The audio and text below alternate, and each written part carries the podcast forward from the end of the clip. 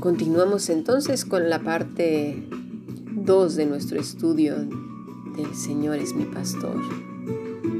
Hemos visto que la insatisfacción de aquellos creyentes que están con un pie aquí y el otro allá, continuamente su mente está partida en dos. Es como una bipolaridad, porque quieren lo uno y lo otro también. Pero lo hemos visto en la semana pasada, eso no se puede, esa clase de tibiezas no se puede. No puedes servir a dos señores.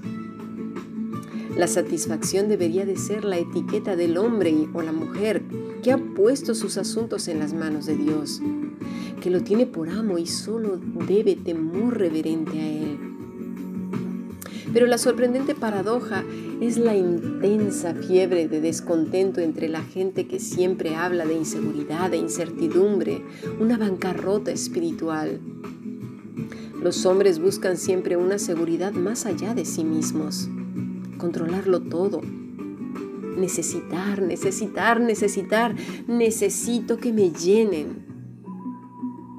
Nadie me hace caso, no me valoran, estoy muy triste y no sé por qué. Quiero atención. Créanme, mis estimados, todos luchamos con eso. De una o de otra manera, eh, eh, en lo profundo de nuestro corazón, aún sigue resonando esa voz. Esas voces del pasado que necesitamos atención. Debemos correr al buen pastor y decirle, ayúdame a salir de esa necesidad, entre comillas, de la aprobación de los demás, de su atención, esa inestabilidad, inquietud, que luego nos embarga y nos desalienta y nos desanima. Ayúdame, Señor. Y no se diga de aquella codicia, hábitos de algo más, estos que quieren esto y lo otro, pero nunca están verdaderamente satisfechos de espíritu. Sin embargo, está aquel cristiano sencillo, la persona humillada, la oveja del pastor, aquella que puede levantarse con orgullo santo y gloriarse y decir, Jehová es mi pastor, nada me faltará. Estoy completamente satisfecho con que Él sea el jefe de mi vida. ¿Por qué? Porque Él es el único pastor para quien ningún problema es demasiado grave al cuidar al rebaño.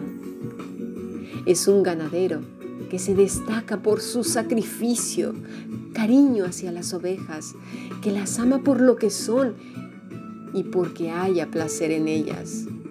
Si es necesario, trabajará 24 horas para que nada falte. Ante todo, es muy celoso de su reputación como buen pastor. Se deleita en su rebaño. No hay mayor recompensa y satisfacción que ver a sus ovejas satisfechas, bien alimentadas y seguras, felices en su cuidado.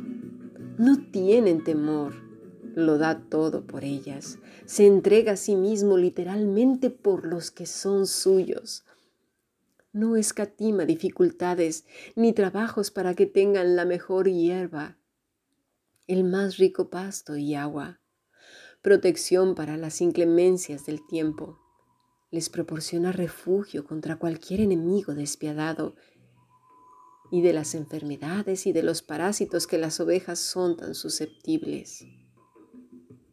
Desde la madrugada hasta bien entrada la noche, este pastor entregado permanece alerta por el bienestar de su rebaño, porque el ovejero diligentemente duerme.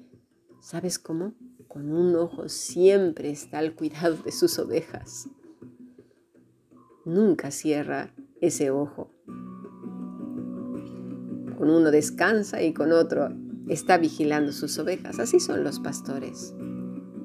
Pero nuestro buen pastor siempre está alerta nuestro ese contacto cuidadoso e íntimo con ellas es vital. Con ojo experto, minucioso y compasivo las examina para ver si están cómodas, contentas y en buena salud. En un instante se da cuenta de si las han inoportunado en la noche, de si hay alguna enferma o si hay alguna que necesita especial atención. Es una imagen sublime del cuidado que reciben aquellos cuya vida está bajo el control de Cristo. Él está al tanto de sus vidas desde que sale el sol hasta el ocaso. Entonces, retomando el egoísmo y el temor de la oveja, tenemos que la gente, porque puede ponernos al descubierto y humillarnos, le tenemos miedo les tenemos miedo a las personas. Tememos a la gente porque puede rechazarnos y ridiculizarnos o despreciarnos. Tememos a la gente porque puede atacarnos, oprimirnos o amenazarnos. Estas tres razones tienen algo en común. Este tipo de personas, ovejitas, ven a la gente más poderosa e importante que a Dios. Y por ese miedo que se crea en nosotros, les damos más poder al hombre y el derecho de decirnos qué sentir, pensar o hacer. Y sabes otra cosa, este temor viene de la vergüenza. En Génesis 3.7, respecto a Adán y Eva, fueron abiertos los ojos de ambos y conocieron que estaban desnudos. Ese fue el estreno del temor a los demás. Por primera vez habían sentido vergüenza. Se sintieron puestos al descubierto, vulnerables y con una necesidad desesperada de ser cubiertos y protegidos. Se dieron cuenta de que estaban bajo la mirada del Santo Dios y también de la otra persona, la que tenían al lado. Dios puede ver nuestras desgracias y los demás se convierten en una amenaza. ¿Sabes por qué? porque a veces también las pueden ver. La historia de las escrituras se convirtió en una en que la gente frenéticamente buscaba dónde esconderse y protegerse de la mirada de Dios y de los demás. El hombre, la corona de Dios, pasó a ser una oveja asustadiza, temerosa, torpe, tosuda y estúpida. Quedémonos con estas reflexiones en nuestro corazón. Pidámosle a Dios que nos ayude realmente a renunciar a este temor tan grande al hombre y al antiguo amo que teníamos.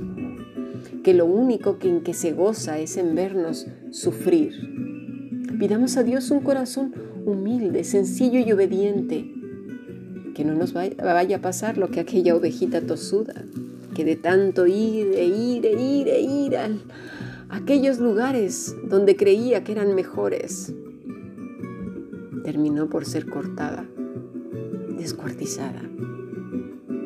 Pidámosle a Dios un corazón sencillo, humilde, pero ya iremos viendo que poco a poco que nos parecemos demasiado, más de lo que creemos a las ovejitas. Por algo el Señor nos llama así. Seamos ovejitas sencillas, humildes, con un corazón que aprenda rápidamente. Gracias a Dios por su palabra. Sigamos aprendiendo. Bendiciones.